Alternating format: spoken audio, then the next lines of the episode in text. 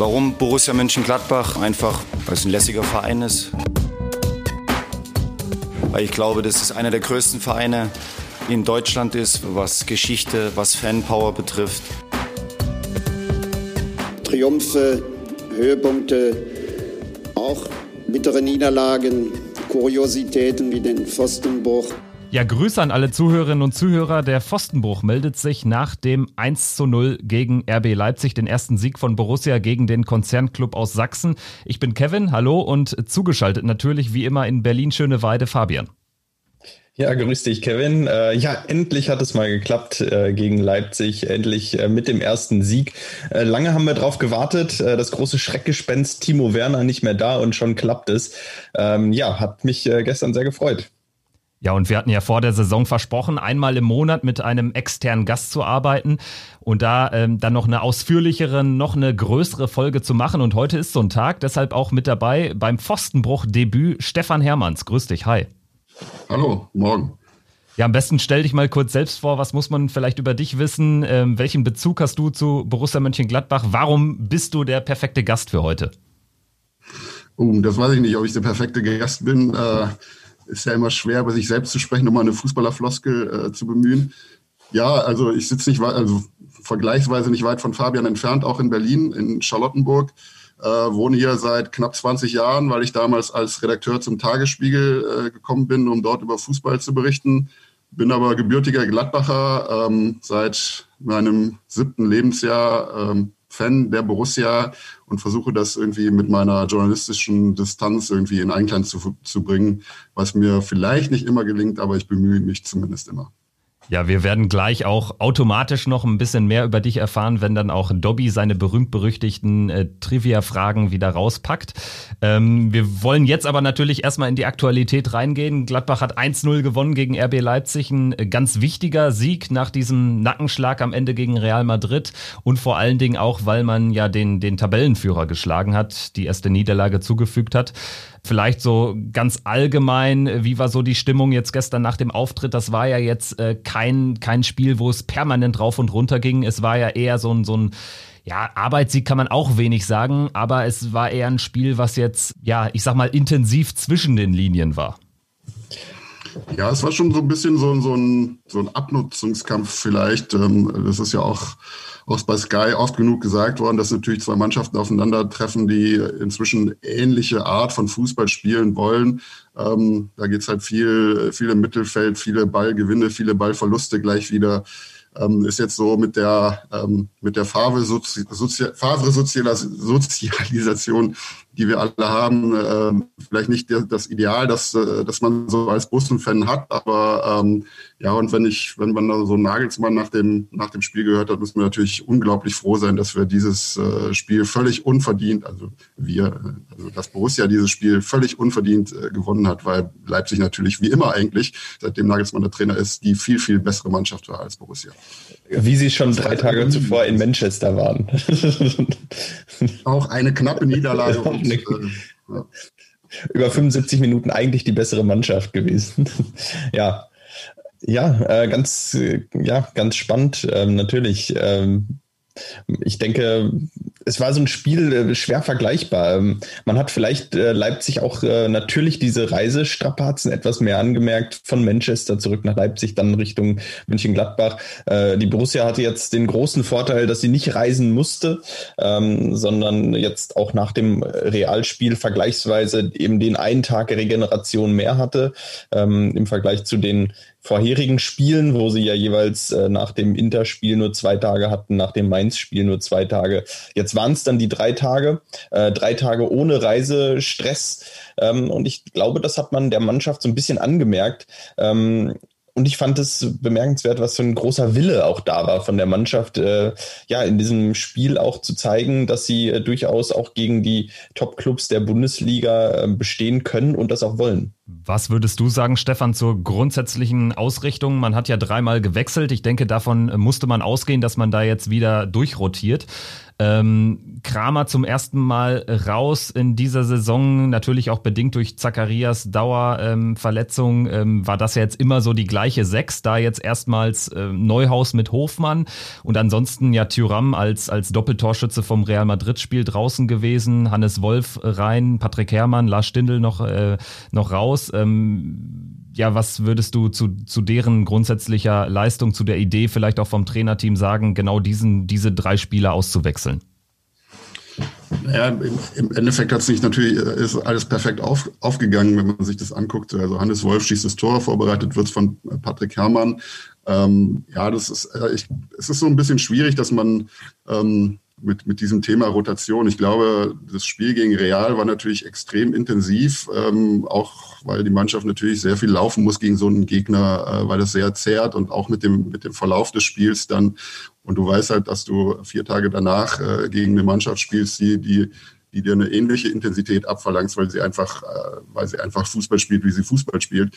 Und ähm, da finde ich das völlig, äh, völlig normal. Ähm, dass, dass der Trainer wechselt. Ähm, überraschend ist natürlich äh, gewesen, vielleicht Kramer rauszunehmen oder äh, überraschend dadurch, dass halt Hofmann auf der, auf der Sechs gespielt hat, was er ja auch früher immer mal gemacht hat, aber es war ja eigentlich äh, in, äh, in seinen, seinen Anfangszeiten bei Borussia jetzt nicht die Position, wo man gesagt hat, oh, da ist er jetzt aber richtig super.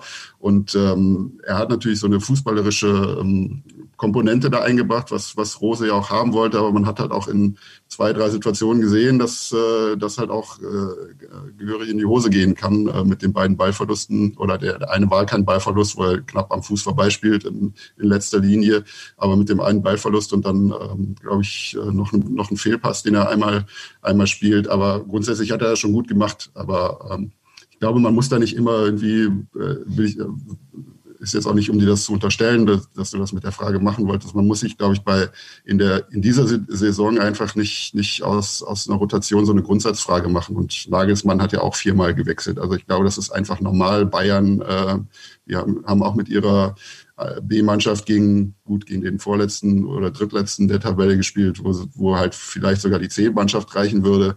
Ähm, also das ist, glaube ich, einfach normal. Da werden wir uns dran gewöhnen. Und äh, ich finde halt auch der der Kader bei Borussia ist halt, auch wenn alle fit sind, was ja im Moment fast der Fall ist, ähm, gibt er das auch her einfach. Also da ist jetzt keiner, wo du sagst, uh, äh, dass der jetzt spielt, das ist jetzt äh, aber sehr gewagt. Vielleicht am ehesten noch, so wie er in den Wochen vorher aufgetreten ist, Hannes Wolf, aber selbst der wird dann jetzt zum Man of the Match, weil er das entscheidende Tor macht.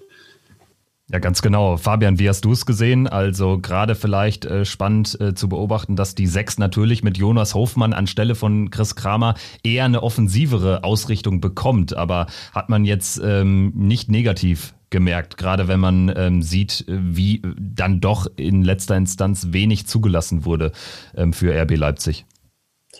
Ja, genau. Äh, ich finde, Marco Rosa hat es gestern im Interview bei Sky äh, nach dem Spiel auch äh, gut zusammengefasst. Man hat sich jetzt, nachdem Chris Kramer in den letzten Spielen auch immer viel gespielt hat, viel gelaufen ist, viel, viele Kilometer abgespult hat, einfach für die, ähm, ja, mit Jonas Hofmann vielleicht Variante entschieden, die ja defensiv etwas anfälliger sein könnte. Äh, Marco Rosa hat sich da gestern versucht, immer so wieder so ein bisschen selbst zu relativieren, als er diese Aussage getätigt hat. Äh, so ein bisschen weniger Defensive, dafür etwas mehr Offensive.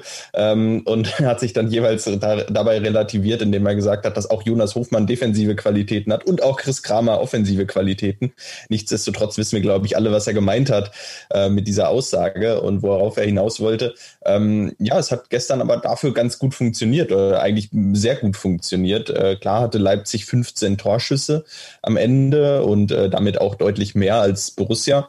Trotzdem wird es sehr, sehr selten richtig brenzlig und richtig gefährlich. Also ähm, ich denke auch, dass Leipzig durchaus hätte irgendwie ein Tor schießen können in der einen oder anderen Situation. Ähm, das ist aber nicht passiert. Ähm, Borussia hat das gut verteidigt hinten und ähm, das lag auch daran, dass gerade in der zweiten Halbzeit, finde ich, ja, Jonas Hofmann und Flo Neuhaus da auch einen guten Job gemacht haben. Ja, ich fand auch, dass man vor allen Dingen im Vergleich äh, zur ersten Halbzeit gemerkt hat, dass wir keine Schludrigkeiten im Mittelfeld mehr hatten, weil die einzigen Leipziger Szenen, also wo dann einmal Paulsen ähm, an Jan Sommer scheitert, wo er mit der, mit der Pranke den Ball über ähm, das äh, Gehäuse lenkt und auch generell äh, Sörlot, der kam ja so ein, zwei Mal über, über unsere linke Abwehrseite in den Strafraum rein. Das war im zweiten Durchgang ja gar nicht mehr so der Fall. Also das lag für mich vor allen Dingen auch darin begründet, dass man im Mittelfeld keine unnötigen Ballverluste mehr hatte. Und die einzigen Szenen, die ähm, waren ja so ein bisschen auch zufälliger Natur, gerade wenn ich an diesen Sabitzer-Schutz denke, ähm, kurz nach unserer eigenen Führung. Stefan, wie hast du es gesehen? Ähm, ja, ich fand das äh, recht amüsant, dass äh, also ich fand sowieso recht amüsant, wie Nagelsmann dieses Spiel dann äh, in der Nachbetrachtung gesehen hat. Ich fand es halt auch äh, nochmal extra amüsant, weil er halt auf diese, diese Zahl der Torschüsse verwiesen hat. Das war, glaube ich, 15 zu 5. Ähm, aber wenn man sich das mal genauer anguckt, äh, Bälle aufs Tor bei Borussia von den fünf Dreien und bei Leipzig von den 15 auch drei. Und ähm, ich habe in der Woche davor, weil ich äh, beim Tagesspiegel Nummer für Hertha BSC zuständig bin, mir auch das Spiel ähm, von, von Leipzig gegen Hertha angeguckt und da, das hat er ja Nagelsmann, glaube ich, gestern auch nochmal gesagt, da waren es 29 Torschüsse und trotzdem hatte man auch in diesem Spiel, in dem Hertha fast eine komplette Halbzeit in Unterzahl gespielt hat, nie das Gefühl, dass Leipzig jetzt wirklich grandiose Torchancen hat, sondern es sind halt äh, hauptsächlich so, so Schüsse aus der zweiten Reihe gewesen, die gefährlich waren. Und das finde ich dann schon ein bisschen irritierend, auch bei einem Trainer von Nagelsmann, den man ja, von dem man ja viel halten kann, aber ich glaube, man muss schon zugestehen, dass er, dass er ein sehr guter Trainer ist, dass er, dass er das als Beleg dafür nimmt, dass seine Mannschaft offensiv besonders gefährlich ist, weil sie viele Schüsse aus 18, äh, 20 äh, Metern abgibt äh, und sich aber nicht wirklich ähm, echte Torchancen ähm, aus dem Spiel heraus erarbeitet hat. Also das sind beiden, beiden in der, in der ersten Halbzeit gewesen, aber in der zweiten Halbzeit war es, war es der Schuss von Kunku und, und der Schuss von Sabitzer, und das hat, hat Borussia auch, auch äh, wirklich gut gemacht. Äh, und äh, der Unterschied von erster zu zweiten Halbzeit, gerade auch defensives Mittelfeld, das ist schon, ähm, ja, das war schon auffällig. Also die, die Aktion, die Hofmann hatte, wo es so ein bisschen gefährlich hätte werden können, waren alle in der ersten Halbzeit und in der zweiten Halbzeit gab es es nicht mehr. Ja, und in der zweiten Halbzeit war ja dann auch wiederum von uns eine offensive Qualität erkennbar. Alassane Player, finde ich, hat ein gutes Spiel gemacht dann, hat sich äh, häufig so ein bisschen Freiraum verschafft, hat dann Bälle verteilt und ähm, Generell fand ich, hatten wir mehr Zug nach vorne. Es gab ja dann auch schon diese eine Szene, wo ich glaube, äh, war es Upamecano, der da den Ball relativ schlampig verliert, Hofmann äh, und Player dann ähm, ja in einer, in einer eigentlich sehr guten Situation waren, wo Player den Ball dann nicht wirklich richtig trifft, wo er dann völlig ungefährlich dahin kullert für Gulaschi. Aber grundsätzlich, äh, Fabian, vielleicht an dich die Frage, war das schon in der zweiten Halbzeit ein ganz anderes Auftreten, gerade offensiv, weil man so ein bisschen aus diesem Neutralisationsmodus dadurch gekommen ist? Ja, ich weiß gar nicht, wie genau es, es eigentlich dann zustande kam oder woran es, woran es am Ende lag.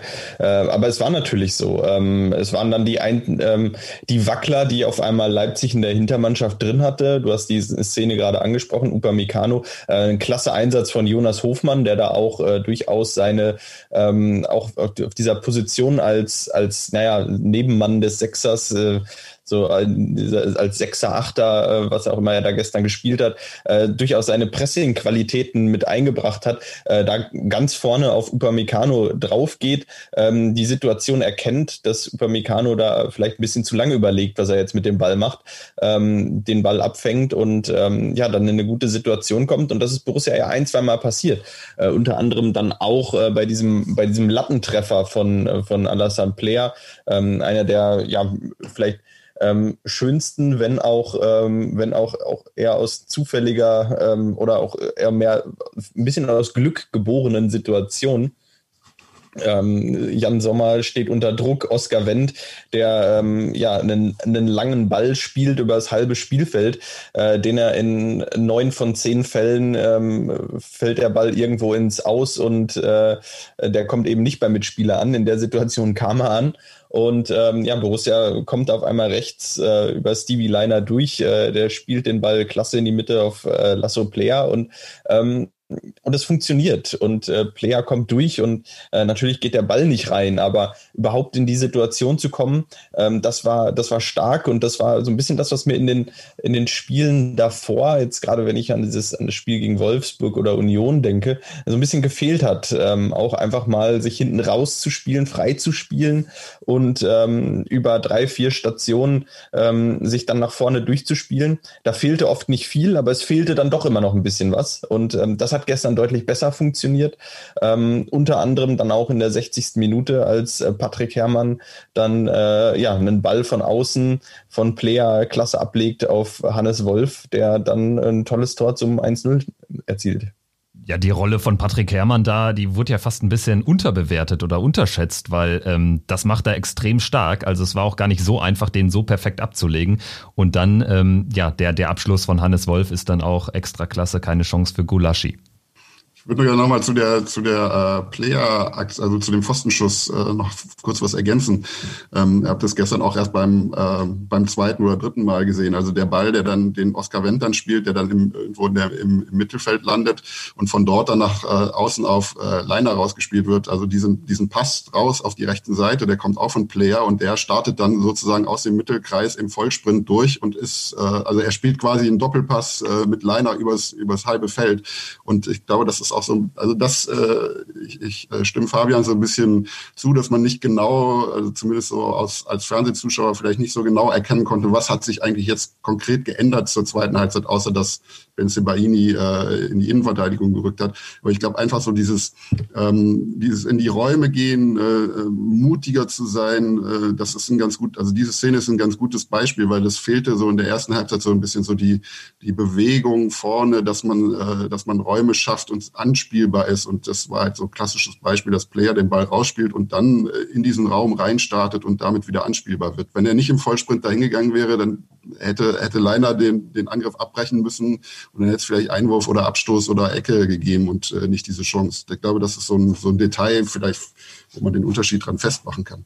Ist das vielleicht auch, was würdest du sagen, ist das vielleicht auch eine besondere Qualität, äh, die Borussia da ähm, gerade auch so in der Offensivabteilung hat, dass man irgendwie alle Spieler, die da ähm, agieren, ob das ein Player ist, ob das ein Stindel ist, ein Embolo, dass man die nie so richtig einsortieren kann? Also das, äh, finde ich, macht ein Alassane Player, ein Brill Embolo total stark. Also es sind beide Spieler, die äh, nicht so diesen klassischen Neuner verkörpern, sondern sich auch viele Bälle weiter hinten holen, auch äh, viel offensive Laufarbeit leisten. Was was würdest du sagen?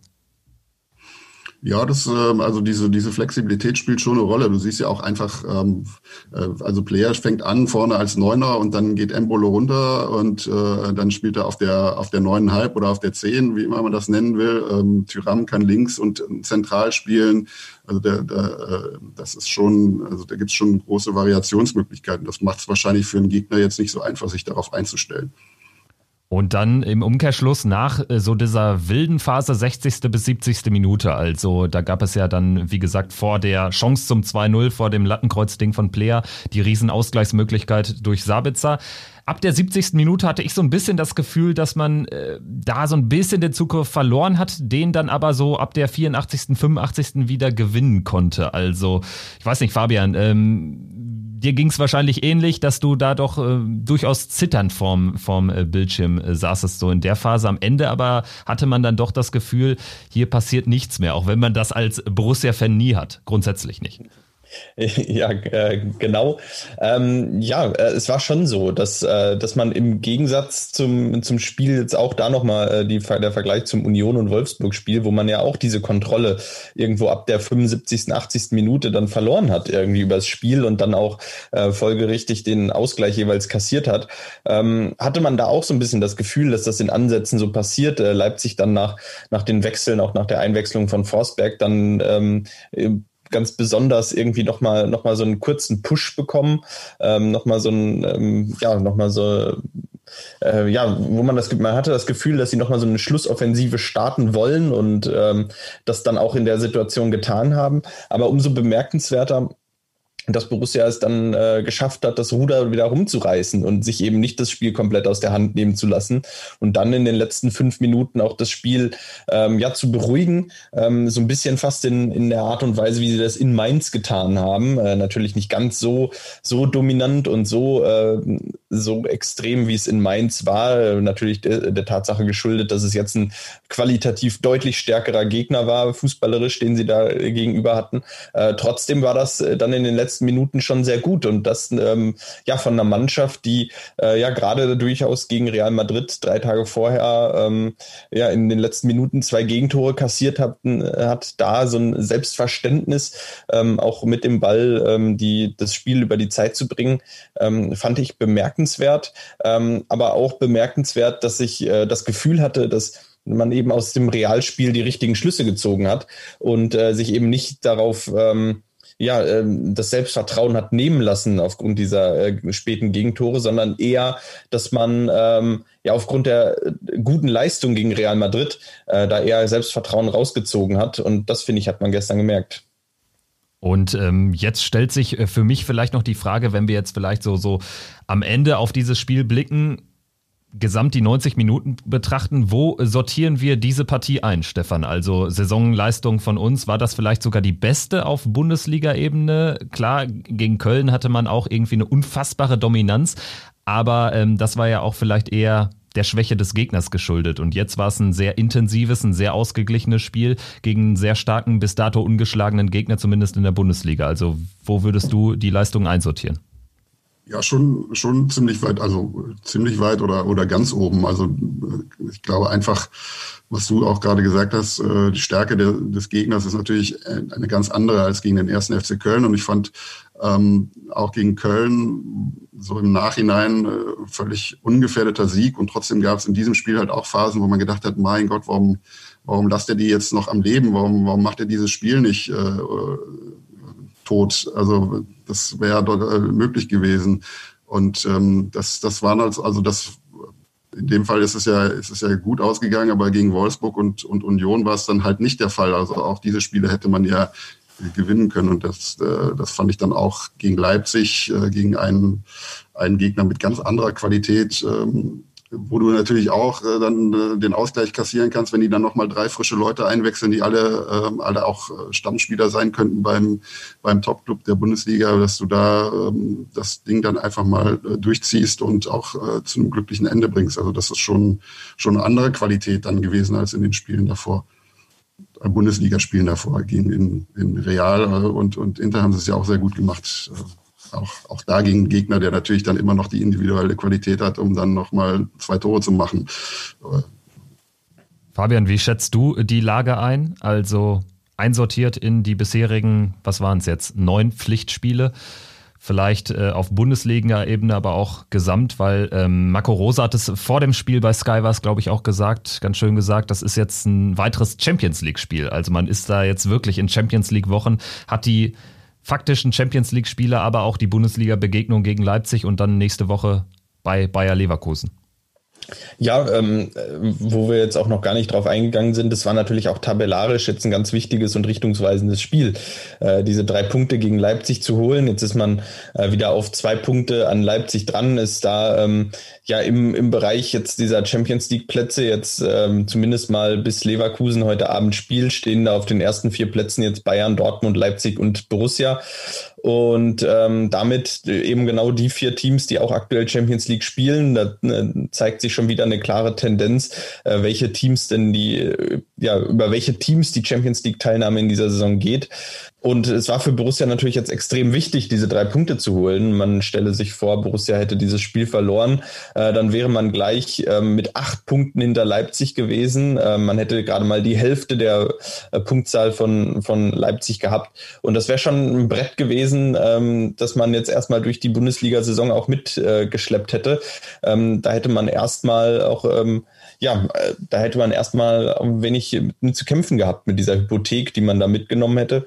Und das ähm, hat man jetzt gestern vermeiden können ähm, mit einer guten fußballerischen Leistung. Und ähm, ich würde es vielleicht mal ähm, so abschließen, die Worte, wir haben ja in dieser Saison angefangen, ja, Borussia auch immer eine Schulnote zu verpassen ähm, für den Auftritt in, in den einzelnen Spielen. Und ich würde Borussia für dieses Spiel gestern äh, eine 2 Plus geben. Das ist mit Abstand die beste Note, die ich bislang in dieser Saison vergeben habe und deshalb aus meiner Sicht auch die beste, weil auch cleverste und ähm, ja am Ende auch ähm, am Ende auch gut ähm, herausgespielte Leistung, auch wenn äh, natürlich offensiv vielleicht an der einen oder anderen Stelle, wo man in Abschlusspositionen gekommen ist, vielleicht dann doch äh, ähm, ja oder den Ball gut ins letzte Drittel gebracht hat. Ähm, und dann aber nicht in die Abschlusssituation gekommen ist, äh, da noch Luft nach oben hat. Äh, es liegt natürlich auch an der Abstimmung der vielen neuen Leute drin, aber nichtsdestotrotz gebe ich eine 2 Plus für das Spiel und äh, bleib dabei, das war für mich äh, bislang äh, auch ähm, ja, der Qualität des Gegners ähm, in Anbetracht der Qualität des Gegners dann die beste Leistung bislang in der Bundesliga. Stichwort Notengebung. Äh, Stefan, was würdest du äh, der Borussia für eine Gesamtnote erteilen für das 1-0 gegen Leipzig? Ja, ist schon ein bisschen langweilig, aber ähm, als du das gerade angesprochen hast und Fabian angefangen hat zu reden, habe ich natürlich mir gleich Gedanken gemacht, welche Note könnte es denn sein? Und ich bin auch auf die 2 Plus gekommen. Also es ist jetzt nicht, dass ich das einfach nachplappe, aber ähm, ja, 2 Plus trifft es meiner Meinung nach sehr gut. Dann werden wir gleich die finale Notenrunde zu diesem Spiel abschließen. Jetzt erstmal noch Dobbys Meinung. Der ständige Gastmoderator im Pfostenbruch ähm, hat uns eine, eine besondere Eloge auf dieses Spiel eingesungen.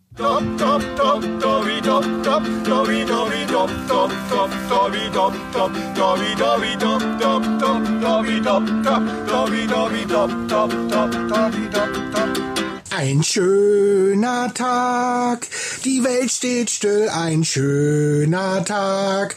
Komm Welt, lass dich umarmen, welch ein Tag. Jawoll, ey, ist das geil. Ich musste den alten Song von unserem alten Trikotsponsor mal rausholen.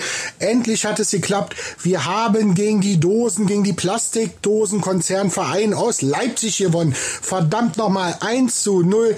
Richtig geil. Ich habe mich so gefreut. Ich habe hier so Party gemacht.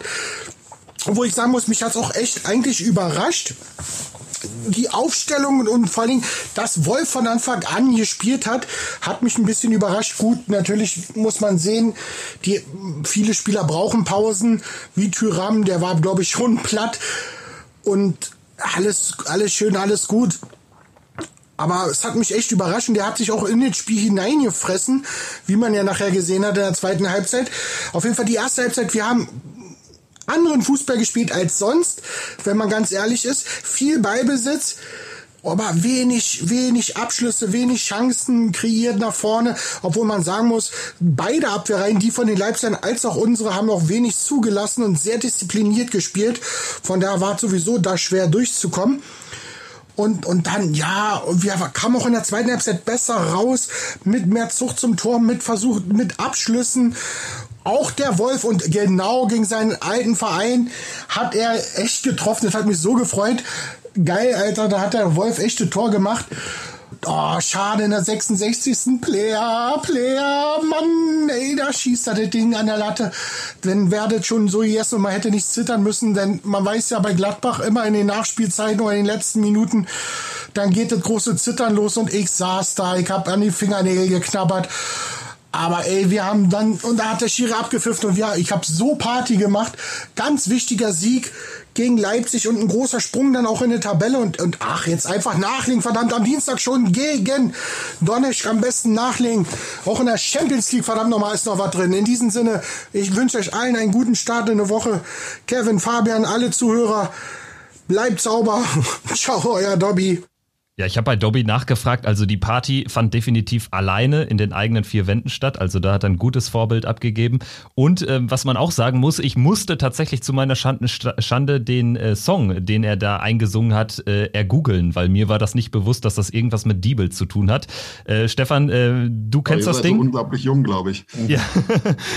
ja, das war vor meiner Zeit irgendwie. Also die Diebels-Trikots kenne ich natürlich noch und ähm, bei meinem Papa sind auch so einige davon im Schrank, aber tatsächlich, also mit diesem Song und so, weiß ich nicht, nie gehört, jetzt zum ersten Mal von Dobby eingesungen bekommen. Das war die, äh, das war die Torhymne, äh, zugleich aber auch der, der Werbesong von Diebels, ähm, weswegen ich das eigentlich immer ein bisschen peinlich fand, dass das dann gespielt wurde. Ähm, äh, Scooter ist jetzt auch nicht so mein äh, Favoriter, äh, Favorit, aber ähm, ja, das ist äh, doch dann deutlich besser. Man hat sich da ja auch schon dran gewöhnt ans Döp, Döp, Döp. Ja, und, und äh, was ich noch von meiner Zeit, sag ich mal, am Bökelberg kenne, ist We Love Borussia als Torhymne. Das war ja dann auch so in den letzten Jahren am Bökelberg, oder? Ähm, ja, das, äh, das äh, ist mir jetzt in der Tat entfallen, dass das Torhymne war, aber jetzt, wo du sagst, erinnere ich mich irgendwie noch dunkel dran. Ähm, aber welchem, in welcher Zeit das war, weiß ich jetzt nicht. Also ich nehme an, dass, dass der Diebel-Song dann auch ähm, gecancelt wurde, nachdem die nicht mehr Trikotsponsor waren. Aber so genau weiß ich das jetzt ehrlich gesagt nicht mehr den einen oder anderen Hörer, der da ähm, Buch führt über die Tor Entwicklung der Torhymnen bei Borussia. Und äh, vielleicht kann ja der eine oder andere da mal Bezug nehmen und, äh, und sich melden und äh, uns hier nochmal Bescheid geben, wann welche Torhymne denn aktuell war. Ja, Trick ähm, 17, ne? Am besten einfach immer die offenen Fragen an die Community weitergeben. Finde ich gut. Okay. Was war denn, was war denn vor, vor Scooter? Ähm, ist mir jetzt gerade auch entfallen. Das, da gab es aber doch schon auch was anderes als We Love Borussia, oder? Ja, das ist die Frage. Aber also ich habe äh, äh, die komplette Borussia-Parkzeit habe ich mit, mit Scooter in Verbindung und war aber natürlich auch so, so ab der Saison 2001 dann regelmäßig am Bökelberg, also habe da noch ein paar Jahre mitgenommen und da habe ich tatsächlich keine anderen Erinnerungen mehr als äh, entweder gar keine Torhymne, weil das irgendwie so ein bisschen unterging alles in diesem Raw oder halt Wheel of Borussia. Und äh, von daher ist überhaupt die Frage, gab es da was zwischen? Also Fabian, wenn du es nicht weißt, dann müssen wir es tatsächlich an die Community weitergeben. Dann, dann, dann müssen wir es an die, an die, an die ganz großen Statistik, an die Statistikfreunde der Torhymnen äh, weitergeben. Ähm, ja, ich, ich, ich habe auch gerade überlegt, also im Borussia Park, ich weiß, dass definitiv ähm, seit unserer Zweitligasaison 2007, 2008, da war auf jeden Fall, da war auf jeden Fall schon Scooter. Äh, da bin ich mir, da bin ich mir zu 100 Prozent sicher. Ähm, ja, spannend eigentlich, weil es gibt ja andere Teams, die wechseln ja die Torhymnen ähm, quasi so häufig wie ihr, ihr Trikot. Ähm, das ist bei Borussia irgendwie gar nicht der Fall. Da hat sich ja mittlerweile Scooter fast etabliert. Also klärt uns bitte auf, liebe Hörerinnen, liebe Hörer, ähm, die Torhymnen Chronologie, die wäre mal wirklich äh, sinnvoll ähm, für, für unseren Hinterkopf.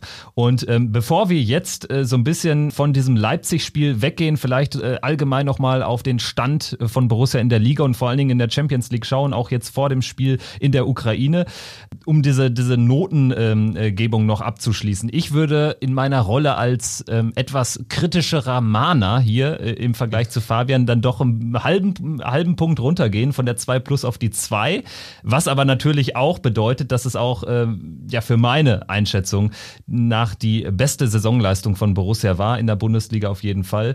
Und vor allen Dingen äh, können wir da sehr, sehr zufrieden sein. Ähm, Dobby, der hat uns auch noch mal kurz keine Sorge, nicht äh, eine Note eingesungen, sondern gibt uns die Note auch noch und wir wechseln in der Zwischenzeit einfach mal von äh, dem einen Zoom-Call in den anderen, während Dobby uns äh, seine Note zum Spiel zum Besten gibt. Also ich würde dem Spiel die Note 2 minus geben aufgrund der Spannung, aufgrund wie man ja doch diszipliniert gegen Leipzig dagegen gehalten hat und auch verdient nachher fand ich eigentlich gewonnen hat. Für mich eine 2 minus. Ja, zweimal die 2 plus, einmal die 2 glatt, einmal die 2 minus. Das ja, macht am Ende einen Schnitt von 2 bis 2 plus und äh, verdeutlicht nochmal, wie gut diese Leistung war und äh, wie bedeutsam sie vor allen Dingen für die Tabelle ist, hat Fabian schon angesprochen. Es sind elf Punkte aus sechs Spielen, vielleicht mal abgesehen jetzt von dem vierten oder vielleicht ist es nach dem Spieltag auch der fünfte Platz. Elf Punkte aus diesen sechs Spielen, Dortmund und Leipzig immerhin schon gespielt. Damit kann man schlussendlich zufrieden sein, Fragezeichen. Stefan, wie sieht's bei dir aus? Ja, ich glaube, muss man. Ähm, es gibt natürlich immer, also wenn man die, die einzelnen Spiele jetzt nochmal durchgeht, dann äh, hat man vielleicht eher das Gefühl, dass da noch so ein paar Punkte liegen geblieben sind, die man hätte einsammeln können. Ähm, klar, die Spiele Union, Wolfsburg, also nach dem, nach der üblichen Niederlage in Dortmund, äh, beim Blick auf den Spielplan mit äh, Köln, äh, Union, Wolfsburg, ähm, da war so die Rechnung, naja, so aus den nächsten drei Spielen könnten es halt schon neun Punkte werden. Ähm, es sind dann wie viel? Fünf geworden. Ähm, aber ja, man, man äh, kann sich halt nicht immer am Maximum orientieren, sonst müsste man halt Fan der Bayern werden. Und das sind wir ja nicht. Ja, Fabian, ich finde auch äh, gerade diese drei Punkte jetzt gegen Leipzig, die haben für ein bisschen was entschädigt. Äh, vor allen Dingen, wenn man auf unsere bisherige Heimspielbilanz gegen, gegen Red Bull blickt. Ja, definitiv. Und äh, die waren natürlich jetzt enorm wichtig. Äh, enorm wichtig, dass man jetzt durchaus zufrieden sein kann mit den ersten sechs Spielen, mit elf Punkten aus diesen sechs Spielen. Ähm, ja, wie Stefan es gerade gesagt hat, wenn man sich da die Spiele gegen Wolfsburg und Union, die Heimspiele anschaut, ähm, dann ist das vielleicht in Summe äh, so gesehen auch etwas zu wenig und auch etwas zu wenig, wenn man, ähm, äh, ich sag mal, man träumt ja dann doch manchmal und man, äh, man sieht vor der Saison, dass das vielleicht äh, die stärkste Borussia der letzten äh, 20, vielleicht 25 Jahre ist, äh, die, wir, die wir aktuell zu, zu sehen bekommen. Äh, leider natürlich aktuell immer noch ohne Dennis Zakaria. Äh, der wird Borussia da mit Sicherheit auch nochmal auf ein anderes Level heben und ich bin auch überzeugt, dass wir vielleicht mit ihm auch den einen oder anderen Punkt dann, dann ähm, jetzt sowohl in der Champions League als auch in der Bundesliga hätten mehr holen können.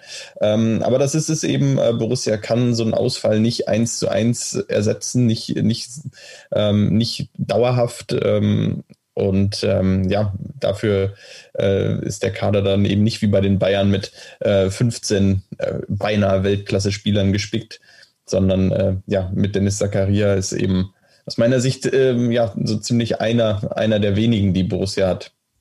Ja, und Stichwort Champions League ist ein gutes Stichwort, denn ähm, da müssen wir natürlich jetzt auch noch ausführlichst drüber reden. Es erwarten uns jetzt zwei Spiele gegen Schachter Donetsk.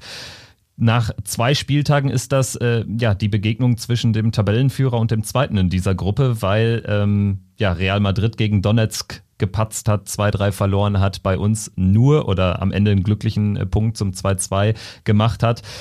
Äh, Stefan, wie geht's dir jetzt äh, nach zwei ja dann doch bitteren Unentschieden, weil sechs Punkte drin waren, vier zumindest hoch verdient gewesen wären vor diesen zwei Partien gegen Donetsk. Äh, was ist da drin? Wie ist so die Gemütslage?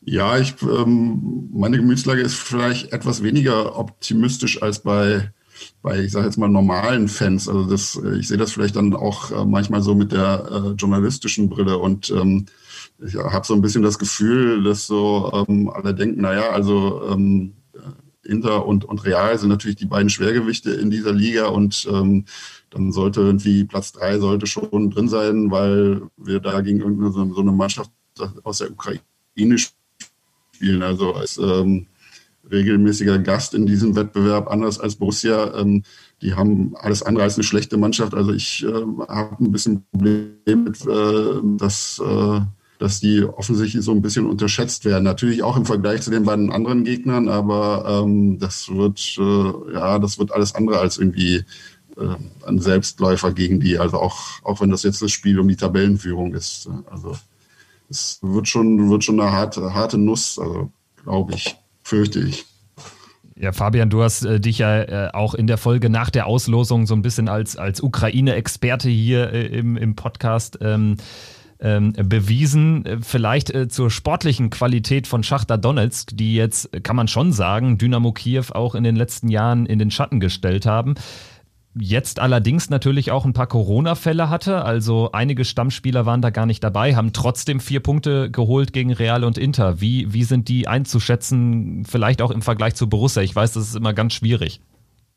Ja, ähm, ich, ich denke, wie Stefan es gerade gesagt hat, äh, wer Schachtja Donetsk unterschätzt, ähm, der äh, ja, äh, ich weiß nicht, äh, das ist ja schon fast äh, naiv, äh, die zu unterschätzen, jetzt gerade nach diesen vier Punkten. Ich denke, diese vier Punkte gegen Real, bei Real, drei Punkte, ein Punkt gegen Inter, ähm, das ist schon Statement genug, was Schacht ja da gesetzt hat. Ähm, da haben sie schon gezeigt, ähm, dass sie ja nicht nur mithalten können mit den ganz Großen, sondern da durchaus mitspielen können. Ja, wir, sind ja schon öfter darauf eingegangen, die Strategie von Schachtja Donetsk jetzt seit mittlerweile, glaube ich, knapp äh, 17, 18 15 Jahren ähm, bewusst Spieler aus Brasilien zu holen, ähm, die ähm, äh, ja, die Verteilung der Nationalitäten bei äh, Schachtja Donetsk ist ja doch überschaubar. Es gibt quasi nur Brasilianer, äh, ich glaube ein Georgier und ansonsten Ukrainer. Ähm, das ist ja doch, ähm, doch irgendwie ähm, relativ überschaubar. Ähm, ja, diese Strategie bewusst auf Brasilianer zu setzen, die Leute aus der brasilianischen Liga äh, nach Europa zu holen, ihnen das Sprungbrett ähm, ja, das als Sprungbrett zu nutzen, äh, ihnen die Möglichkeit zu geben. Sie sind da mittlerweile hervorragend drauf eingestellt. Ähm, die Spieler, die sie geholt haben äh, in den letzten Jahren, ähm, die sie da groß gemacht haben, die Liste ist mittlerweile auch äh, enorm lang. Ähm, angefangen bei, ich denke, William ist mit Sicherheit einer der bekanntesten und der, der am größten gewordenen Brasilianer von Schachtja. Ähm, Douglas Costa, der jetzt zurück bei den Bayern ist. Äh, nur mal zwei Beispiele. Und ähm, ja, die Strategie fahren sie weiter. Sie haben weiterhin äh, viele viele talentierte, talentierte, aber auch erfahrene Brasilianer da, äh, darin, ähm, den ein oder anderen ähm, ich glaube, ähm, Malos ist es, der mittlerweile auch Nationalspieler der Ukraine ist. Und der ist Kapitän ähm, auch bei Schachter mittlerweile, genau. Ja, ähm, die mittlerweile auch eine, eine Wahnsinnserfahrung mitbringen. Äh, ja, deshalb äh, über die fußballerische Klasse brauchen wir nicht reden, die ist äh, zweifelsohne vorhanden. Ähm, ja, das wird, äh, wird ein spannendes, wird ein spannendes Spiel. Ähm, ja, ich denke, dass äh, Tikus Tyram gestern nicht gespielt hat, ist schon ein Zeichen, dass er am Dienstag auf jeden Fall frisch und von Anfang an auflaufen soll und ähm, das dann auch schon mehr als Wertschätzung ähm, ja, Schachtja Donetsk gegenüber, dass man nicht da mit einer B11 auflaufen wird. Ja, und das wäre ja auch wirklich Quatsch, weil ähm, also die vier Punkte zeigen eben, was äh, bei der Mannschaft im Tank ist. Und auch in den vergangenen Jahren war das ja immer eine Mannschaft, die dann, selbst wenn sie dann häufig irgendwie auf Platz drei gelandet sind in der Champions League Gruppenphase, ja dann auch durchaus äh, weit gekommen sind. Haben damals ähm, ja in dem letzten UEFA Cup Finale, glaube ich, Werder Bremen geschlagen mit 2-1 und waren letztes Jahr auch immerhin im Halbfinale der Europa League.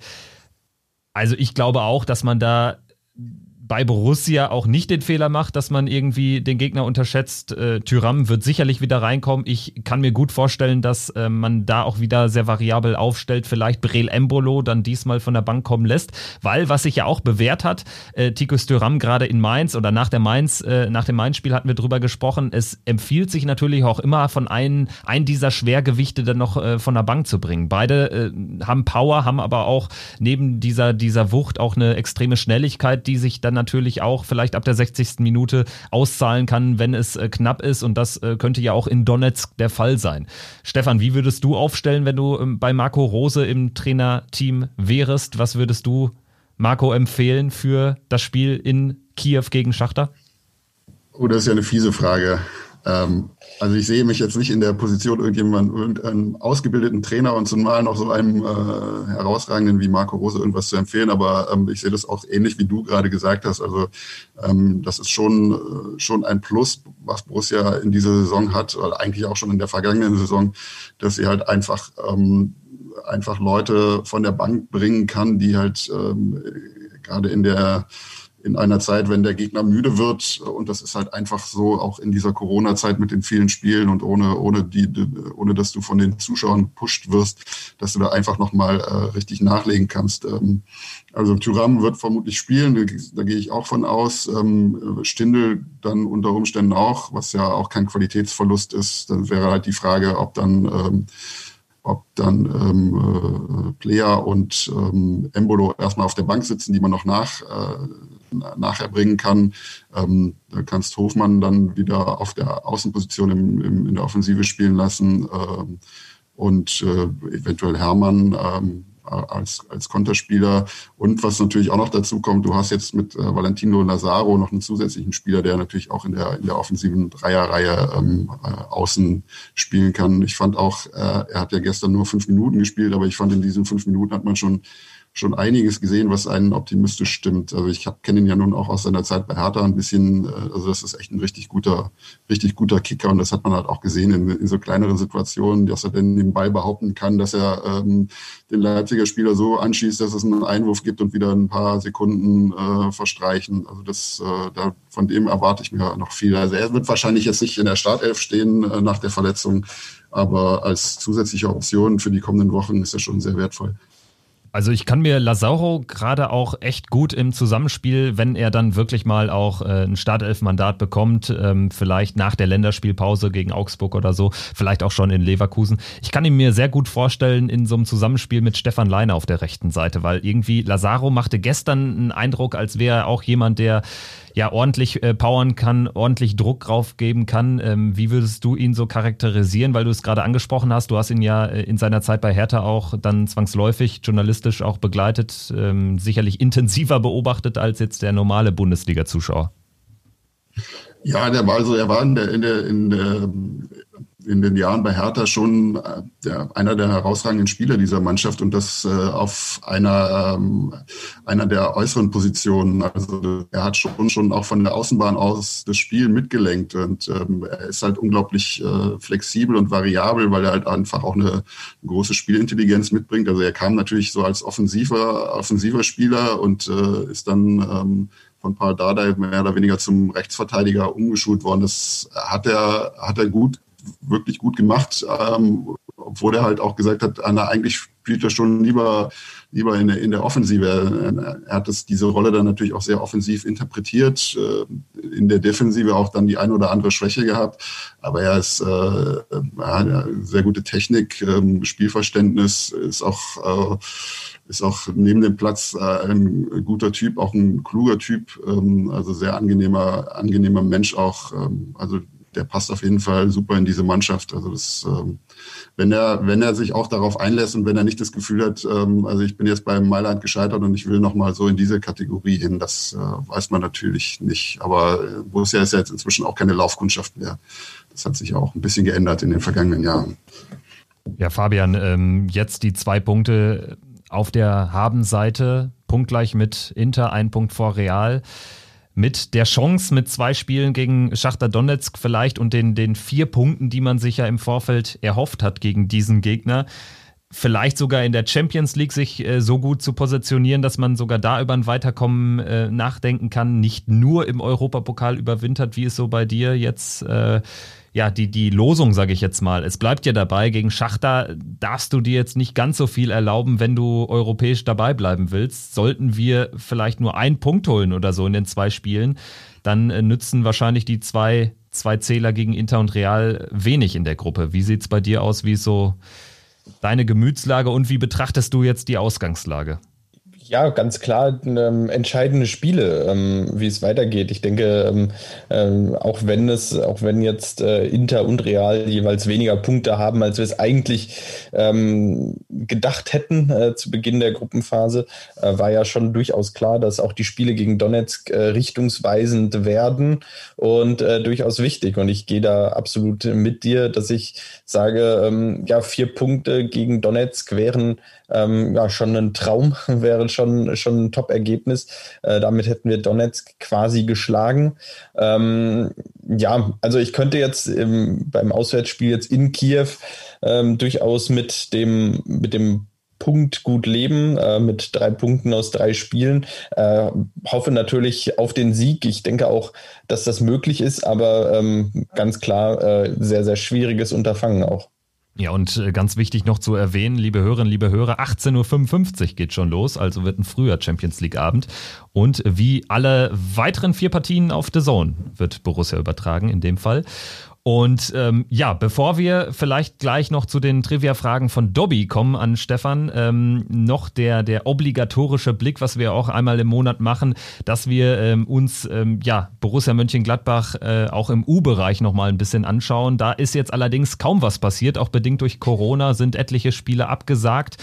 Und ähm, ja, letztendlich äh, kann man da eigentlich äh, sportlich gar nicht so viel sagen, außer dass die, die U23 auf Platz 9 steht. Heiko Vogel als Trainer hatte selbst schon äh, Corona oder ähm, musste dann auch in Quarantäne, weil er infiziert war. Die U19 hat zwei Spiele ähm, absolviert, da geht's äh, aber schon längst nicht mehr weiter. Bei der U17 geht's nach vier Spielen nicht weiter, die stehen auf Platz 1. Die Frauen haben zwei Spiele gespielt, beide gewonnen, in Bielefeld gegen Potsdam 2.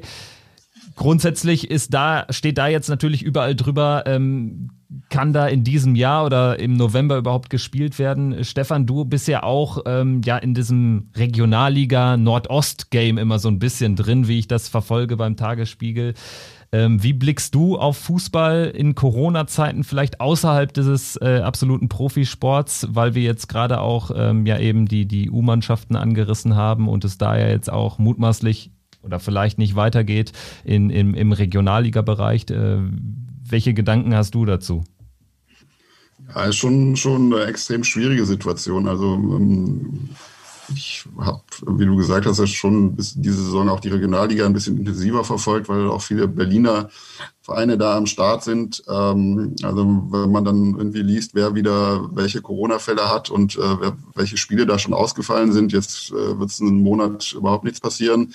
Äh, es waren sowieso schon mehr Mannschaften als sonst, mehr englische Wochen. Ähm, die muss die vier Wochen, die jetzt ausfallen musste, irgendwie nachholen, plus dann noch ähm, Spiele, die wegen Corona-Fällen ausgefallen sind von einzelnen Mannschaften. Also das äh, ist dann auch, glaube ich, schon so eine Belastung, als würdest du Champions League spielen für für Leute oder für Fußballer, die das halt so semi-professionell betreiben und äh, natürlich nicht die Trainingsmöglichkeiten und Physios und äh, sonstige Sachen haben, wie das jetzt ein Bundesligist äh, zur Verfügung hat. Fabian, vielleicht ähm, du auch als jemand, der sich gerne mal bei TB äh, ähm, auf die Ränge stellt oder auch was weiß ich, bei, bei Altgelinike. Ähm, wie blickst du darauf? Jetzt äh, gerade von Stefan auch angesprochen, das wird ja fast ein unlösbares Ding. Und wenn ich mir anschaue, was äh, die Regionalliga dann Bayern gemacht hat, vor der Saison nämlich gesagt, äh, wir spielen jetzt quasi eine Saison 1921, ähm, dann scheint das vielleicht am Ende der Königsweg zu sein, oder? Es sieht gerade danach aus, als, äh, als äh, ja, hätten die Bayern ähm, da vielleicht das cleverere Konzept im Vergleich zu, zu den anderen. Ähm, es wird extrem schwer, die Spiele noch irgendwie über die Bühne zu bekommen. Äh, wir sehen es, du hattest ja eben auch die äh, U19 von Borussia angesprochen, die jetzt, ja, wir haben jetzt den ersten Elften heute, wo wir aufnehmen, äh, und die U19 von Borussia hat zwei Ligaspiele absolviert.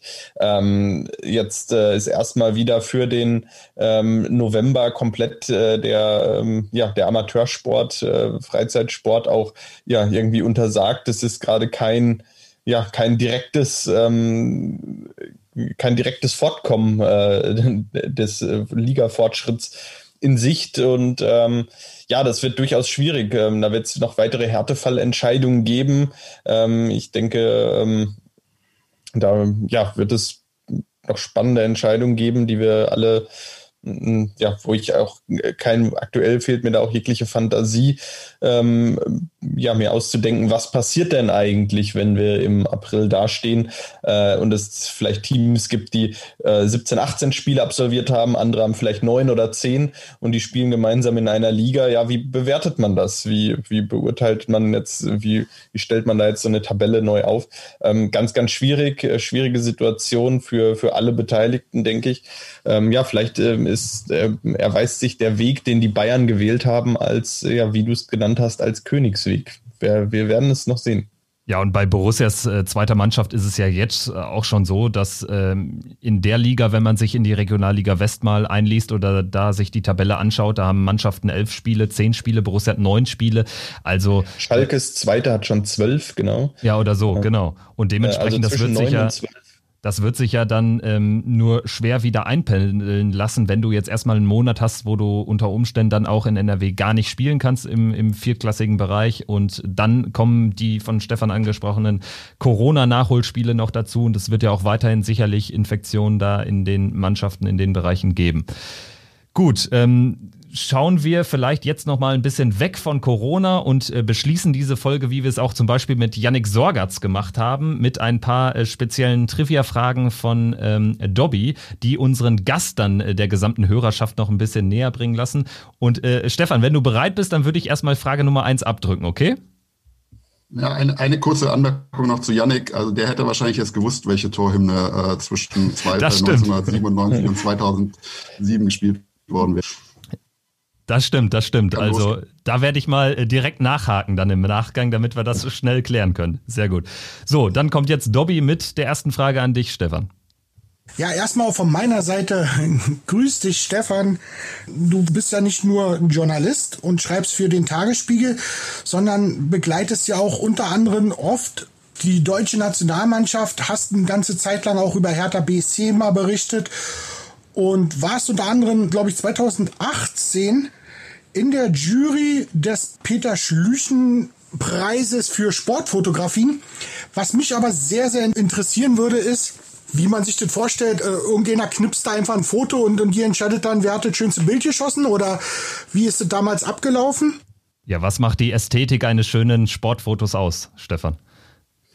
Oh, das äh, äh der Dobby ja, weiß ja mehr über mich als ich selbst. Das hatte ich ja schon fast vergessen. Also das war auch eine äh, einmalige Sache. Ähm, nachdem ich da mitgemacht hatte als Juror, ist dieser Preis dann, glaube ich, auch eingestellt worden. Aber ich äh, lege großen Wert darauf, dass es äh, nichts mit mir zu tun hat, glaube ich. Äh, es lag einfach daran, dass ähm, im Jahr darauf ähm, die Anzahl der Bewerbungen doch zurückgegangen war.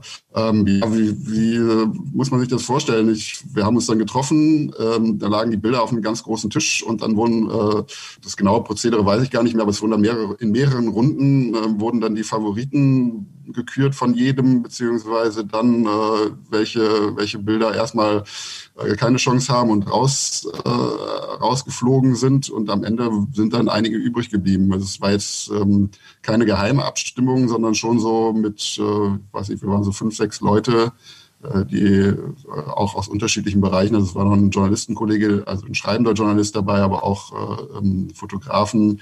Ähm, und wir haben uns dann da auf die Sieger geeinigt, die ähm, ja, es waren dann, es kristallisierten sich dann auch bestimmte Favoriten raus und ähm, am Ende war dann die Frage, wer wird erster, zweiter, dritter. Das war, wurde sehr kollegial gelöst. Es klingt ja nach so einer Hinterzimmerentscheidung. Ja, was, ähm, was heißt Hinterzimmerentscheidung? Wir wussten ja nicht, wer welche, also wir kannten die, oder ich zumindest kannte die Fotografen nicht. Also das war jetzt nicht so, dass ich gesagt habe, oh, da hat der XY ja mitgemacht, dann muss ich dem mal gucken, dass ich dem den Preis zuschustere, sondern das war halt so, wie man als, äh, als Journalist, also ich meine, wenn ich, wenn ich meine, wenn ich eine Zeitungsseite mache, muss ich, gucke ich mir die Bilder auch an und entscheide dann, welches, äh, welches gefällt mir am besten. Also da, ja, das ähm, war natürlich bei mir sehr subjektiv, bei äh, Leuten, die sich da mehr mit beschäftigen als Fotografen, die haben da vielleicht auch andere Kriterien, nach denen die sowas beurteilen. Also sind am Ende auf den ersten drei Rängen äh, Bilder von Borussia gelandet. Ähm, und äh, nee, ich weiß jetzt nicht, wie die, wie die ähm, Vereinspräferenz da verteilt war. Also der Kollege, der noch, ähm, also der schreiende Kollege, den ich äh, auch kenne, der ist Schalke-Fan, aber ich glaube, es hat weder ein, äh, weder ein Gladbach-Bild noch ein Schalke-Bild gewonnen. Ich weiß auch gar nicht, ob Gladbacher oder Schalker dabei waren. Also Bilder. Das war, also da wurde jetzt nicht gemauschelt oder so. Also das, äh, das würde ich von mir weisen, mit aller Vehemenz. Sehr gut, hätten wir das geklärt. Und ähm, ja, Dobby hat ja schon angesprochen, ähm, Hertha, das war jetzt ja auch schon Thema, als wir über Lazaro gesprochen haben, das äh, begleitest du oder die begleitest du auch journalistisch. Hast aber auch äh, viel mit der deutschen Nationalmannschaft zu tun oder, und zu tun gehabt und darauf bezieht sich auch Dobbys zweite Frage. Meine zweite Frage ist, ich weiß ja, dass du in Russland bei der letzten WM auch dabei bist und hast, hast berichtet über die Nationalmannschaft. Was war für dich ja das schönste Turnier und warum? Also Russland 2018 war es definitiv nicht. ähm, also ich bin ähm, äh, erste Mal, also ich bin 2001 zum Tagesspiel gekommen und 2002 war dann mein erstes Turnier, was ich äh, äh, über das ich berichtet habe. Das war natürlich äh, aus zwei Gründen spannend, äh, weil es einfach weit weg war in Japan und Südkorea, weil ich da vorher noch nicht war und weil es natürlich auch das erste war. Da äh, ist man natürlich auch da geht man jetzt mit einer anderen Anspannung rein, auch mit dem, mit dem, mit dem großen Wunsch, da irgendwie ähm, das möglichst gut zu machen. Dieser Wunsch besteht auch immer noch bei mir, aber man wird vielleicht ein bisschen routinierter und erfahrener. Ähm, also, welches Turnier mir ganz gut gefallen haben, war 2004 in Portugal, ähm, was aber auch damit zusammenhängt, dass ich bei dem Turnier nicht über die deutsche Mannschaft berichtet habe, wie sonst immer, sondern über den Rest Europas und da mit äh, einem Mietwagen durchs Land von Norden bis Süden gefahren bin und ich das als, als sehr entspannt äh, wahrgenommen habe. Ähm, Polen 2012. 2012 ähm, fand ich auch, ähm, auch ganz gut. Also das sind so die beiden. Ähm, ja, und Brasilien 2014 ist halt ähm, ja durch das, durch das Gesamterlebnis halt schon auch besonders. Also dass man dann tatsächlich ähm, bis zum Ende dabei ist und nicht das Spiel um Platz drei dann machen muss, sondern tatsächlich dann das Finale und dass die Deutschen, ohne dass ich jetzt sagen würde, dass ich irgendwie extremer Fan der deutschen Nationalmannschaft wäre, aber dass sie das, äh, das dann auch noch gewonnen haben. Also das so, das war auch, äh, ja, das hatte natürlich auch was.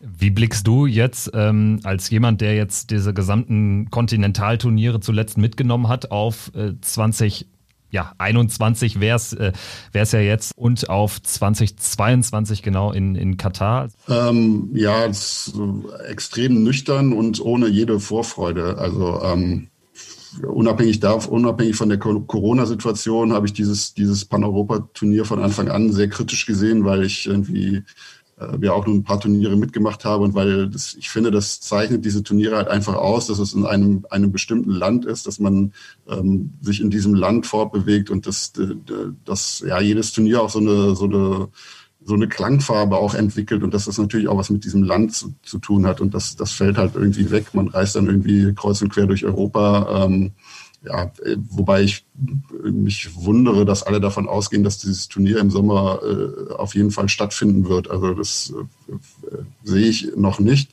Ja, Katar ist, ähm, glaube, da muss man jetzt nicht so viel zu sagen. Ähm, ähm, als, als Journalist äh, oder was für, für mich als Journalist interessant wäre, ist halt, dass man da theoretisch äh, mit dem Fahrrad zu den, äh, zu den Stadien fahren kann. Ähm, also dazu muss man halt wissen, dass ähm, gerade so auch in, in, äh, jetzt so in, bei Turnieren, äh, jetzt Polen, Ukraine wenn, oder, oder Russland oder auch Brasilien, dass ähm, die die Besuche der Spiele halt immer mit unglaublich langen und auch anstrengenden Reisen verbunden sind. Also man fliegt da zum Teil irgendwie morgens zum Spiel und dann mitten in der Nacht irgendwie wieder zurück und kommt dann morgens um fünf wieder bei sich im Quartier an und das, das schlaucht irgendwie so über eine, eine Strecke von drei, vier Wochen bei so einem Turnier irgendwie äh, und äh, also die Vorstellung, dass es in Katar wegfällt, äh, ist eigentlich ganz angenehm, aber es, äh, es wiegt nicht alles, alles Kritische auf, was man über dieses Turnier einfach sagen kann und sagen muss. Ja, das kann ich äh, sehr gut nachvollziehen. Ähm, Fabian und ich waren äh, 2018 in Kaliningrad, hatten uns äh, Kroatien gegen Nigeria angeschaut. Ähm, ich selbst war 2016 in Paris, äh, Achtelfinale zwischen Italien und Spanien, äh, jeweils ganz normal als Fan, äh, als Beobachter und ähm, mir fiel es da schon auf, weil ich ähm, auch da, dann ähm, kommt man ja mit, mit den ähm, Fans beteiligter Nationen in Kontakt und äh, das ist natürlich in so einem Land wie Russland dann schon viel, viel schlauchender und letztendlich auch teurer, äh, diese ganzen Reisen anzutreten, als wenn man dann nur von Paris nach, äh, ähm, ja, in den Süden irgendwie nach Marseille reist oder nach Lille etc. pp. Also ich glaube, das ist natürlich dann der Vorteil bei Katar, aber da gibt es natürlich andere Hindernisse auf dem Weg zu einem fanfreundlichen Turnier. Und ja, also da bin ich auch mal gespannt. Und was du ansprichst, 2021, äh, das sehe ich auch noch nicht so äh, ja, in Stein gemeißelt. Und äh, du hast es auch gerade angesprochen, 2014 äh, war natürlich äh, bedingt durch den Erfolg der deutschen Nationalmannschaft äh, auch ein besonderes Turnier. Ähm, hast aber auch gesagt, du bist jetzt nicht der größte Fan der Nationalmannschaft. Das haben Fabian und ich hier im Podcast auch schon das ein ums andere Mal vorgetragen. Ich gebe aber auch zu, jetzt zuletzt, als äh, die ganzen Gladbacher nominiert wurden, habe ich das dann doch mal ein bisschen intensiver geschaut. Und darauf zielt auch die nächste äh, Frage von Dobby, die letzte Frage von Dobby ab. Mal schauen, was du da für eine Antwort drauf hast. Auf das letzte Länderspiel oder die letzten Länderspielreisen, da hatten wir mal drei Nationalspieler von Gladbach äh, ja in der Elf oder im Kader. Kannst du vielleicht mal sagen, wen du vielleicht noch auf dem Zettel hättest für die Zukunft? Wer vielleicht bei dir, ja, mal in die Nationalmannschaft reinschnuppern kann? Falls man dann vielleicht den einen oder anderen Bonus doch bei, bei Jogo Löw bekommen könnte. Bin mal gespannt, was du darauf sagst. Ja, also Löw war ja zuletzt ähm, immer dafür gut, auch überraschende Entscheidungen zu treffen, was seinen Kader betrifft. Also Mo Dahut kam dann zu einem Zeitpunkt, wo man jetzt nicht unbedingt damit rechnen musste. Oder vor allen Dingen Nico Schulz, den, ähm, der hat ja auch eine Gladbacher und eine Hertaner Vergangenheit. Äh, ja, also wie blickst du darauf, auf diese Kaderentscheidung und wen hast du da vielleicht noch auf dem Zettel? Naja, das ist schon, also ich glaube, wenn man mal so den Kader von Borussia durchgeht, da sind ja jetzt nicht mehr so viele ähm, deutsche Spieler, die vom äh, die noch vom Alter passen würden. Also ähm, ich glaube, da also ich sehe jetzt keinen außer den dreien, die nominiert wurden, die äh, wo wir sagen würden, na, die müssen jetzt aber unbedingt mal in die Nationalmannschaft. Also ähm, die, die sonst noch regelmäßig spielen, Lars Stindl, Patrick Herrmann und Christoph Kramer waren ja schon Nationalspieler. Ich äh, gehe mal davon aus, dass sie ihr Comeback nicht mehr feiern werden. Dafür sind sie halt auch inzwischen äh, schon zu alt. Ähm, ja, und sonst, äh, also wer ist denn da noch? Also wer. Äh, Rocco Reitz. Äh, nach, nach, einem, nach einem Bundesligaspiel äh, natürlich sehr gewagt, ihn jetzt schon in der Nationalmannschaft zu sehen. Ähm, dann haben wir natürlich noch äh, Jordan Bayer, aber auch der spielt äh, im Moment eher weniger. Also ja, mit, mit Hofmann, Neuhaus und, und Ginter ist da im Moment das Maximum erreicht, würde ich sagen. Also. Vielleicht Stichwort Ginter da nochmal angesetzt, weil ich letztens ähm, Lothar Matthäus, ich habe es gelesen, er hat irgendwo bei Sky gesagt, also davon gehe ich aus, dass es bei Sky war, ähm, dass er ihn äh, doch so ein bisschen als, als Gladbacher Ramos vielleicht bezeichnen mag. Ähm, hat für dich äh, Matthias Ginter auch ähm, vielleicht eine überraschende Entwicklung sogar genommen oder ähm, wie schätzt du so seine äh, Leistungen ein, seine Rolle auch? Ähm, er ist ja wirklich zu einem, ja, zu einem Führungsspieler auch gereift in seiner Zeit bei Gladbach. Ja, ich weiß jetzt nicht, worauf sich das, äh, der Vergleich mit Ramos bezog, ob das irgendwie was mit der ähm, Vereinszugehörigkeit zu tun hat, dass er glaubt, dass, äh, dass er auch so lange ähm, bei, bei Gladbach bleiben könnte wie Ramos bei Real. Ja, es war also eher, glaube ich, so diesen Typus Abwehrchef. Ne? Also ich glaube, Matthias Ginter hat deutlich weniger Ellenbogenchecks im Repertoire, aber ähm, es war, war halt so, so eine Schlagzeilenwirksame äh, Aussage. Ja, ja. Ne? Ja, deswegen, also deswegen, äh, deswegen hatte ich jetzt nochmal nachgefragt, weil so vom, vom Spiel, äh, Stil, Spielstil unterscheiden sie sich natürlich schon sehr. Also ähm, ich glaube, man, man äh, wird, äh, wird aus, aus Ginter jetzt nicht so, ein so einen Drecksack mehr machen können, wie, wie Ramos das ist. Äh, aber ja, also ich finde, er, das ist, er ist halt eher von seiner Art her, ist er eher ein, ein, ruhigerer Typ, der dann auch vielleicht nicht so extrem wahrgenommen wird. Aber ich finde schon, dass er vor allem so in, der, in der vergangenen Saison ähm, da schon eine sehr wichtige Rolle bei, bei Borussia eingenommen hat. Ich finde, dass er sich da so sehr, also dass er deutlich stabiler geworden ist. Ähm, also er hatte immer mal so den einen oder anderen Wack da drin, also nichts, nichts Dramatisches. Ähm, und äh, ja, also Borussia hat ihm gut getan und er tut Borussia gut. Und ich glaube, hätte niemand was dagegen, wenn das noch länger so sein würde, weil er gerade so ein bisschen da an Gerüchten gestrickt wird, dass ähm, dass es in Kürze äh, auseinandergehen könnte, was ich nicht, nicht zwingend sehe. Also ich finde, finde, manchmal ist es vielleicht sogar ein ganz, ganz gutes Zeichen, dass gerade äh, zumindest für die Öffentlichkeit nichts passiert. Ähm, äh, vielleicht ist da im Hintergrund, läuft da schon was, was wir alle nicht wissen. Also. Ja, ich bin ja grundsätzlich immer ein Fan von diesen Spielern, die nicht so äh, megamäßig durch die Decke gehen, sondern Chris Kramer ist auch so ein Typ, Patrick Herrmann über Jahre, die auch immer wieder Phasen hatten, wo sie dann so aus dem Blickfeld vielleicht auch äh, noch stärkerer Clubs rausgerückt sind. Ich glaube, dass man eine möglichst große Anzahl an solchen Spielern in einem Verein haben sollte, weil dann ist man schon mal grundsätzlich ganz gut aufgestellt und das ist ja bei Borussia der Fall. Und Matthias Ginter ist in Teilen auch so ein Typ, weil er, glaube ich, also er vermittelt mir manchmal den Eindruck, dass er auch sehr zufrieden ist, auch in diesem Umfeld. Also ich habe auch mal ein Interview von Christian Streich über ihn gelesen, wo er auch gesagt hat, das ist schon so ein sehr familiärer Mensch. Und das äh, würde natürlich auch Borussia helfen, wenn er da jetzt irgendwie nicht darauf drängt, irgendwie nochmal den Schritt zu einem noch größeren Club zu gehen oder ins Ausland zu gehen. Gut, gut. Ähm, Stefan, vielen, vielen Dank erstmal für deine Zeit. Ich glaube, für dich geht es dann jetzt heute noch ins Olympiastadion. Ja, ich bin einer der Privilegierten, die sich dieses Spiel anschauen dürfen. Allerdings natürlich, äh, um darüber zu schreiben und um zu arbeiten und nicht des Vergnügens wegen, wobei Hertha gegen Wolfsburg jetzt auch nicht zwingend nach Vergnügen klingt. Ja, Wolf Fuß würde wahrscheinlich sagen, ist nicht vergnügungssteuerpflichtig. Ja, das äh, hört sich sehr plausibel an, ja.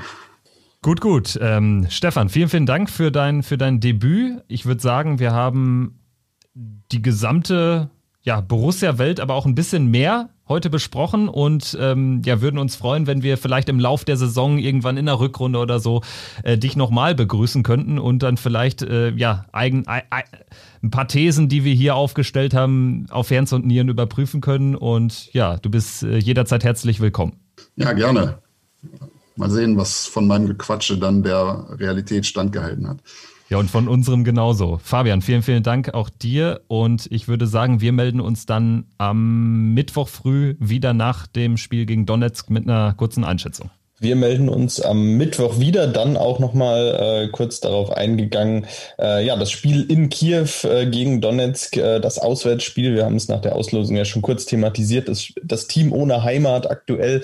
Ähm, wir sind da schon mal ein bisschen drauf eingegangen, auf die besondere Situation, ähm, dass eben in Donetsk aktuell immer noch äh, kriegsähnliche Zustände, Kriegszustände herrschen. Äh, die Politik, die unweigerlich daher auch in den Fokus rückt, wenn Borussia spielt, darauf werden wir sicherlich am Mittwoch dann auch noch mal etwas detaillierter eingehen. Äh, dann melden wir uns nach dem ja hoffentlich erfolgreichen Spiel der Borussia in Kiew bei Schachtja Donetsk wieder. In diesem Sinne macht's gut. Bis äh, zum Mittwoch. Äh, viel Spaß äh, wünschen wir euch, liebe Hörerinnen, liebe Hörer beim Spiel und natürlich wünschen wir uns allen viel Erfolg. Bis dahin macht's gut. Tschüss. Triumphe, Höhepunkte, auch bittere Niederlagen, Kuriositäten wie den Pfostenbruch.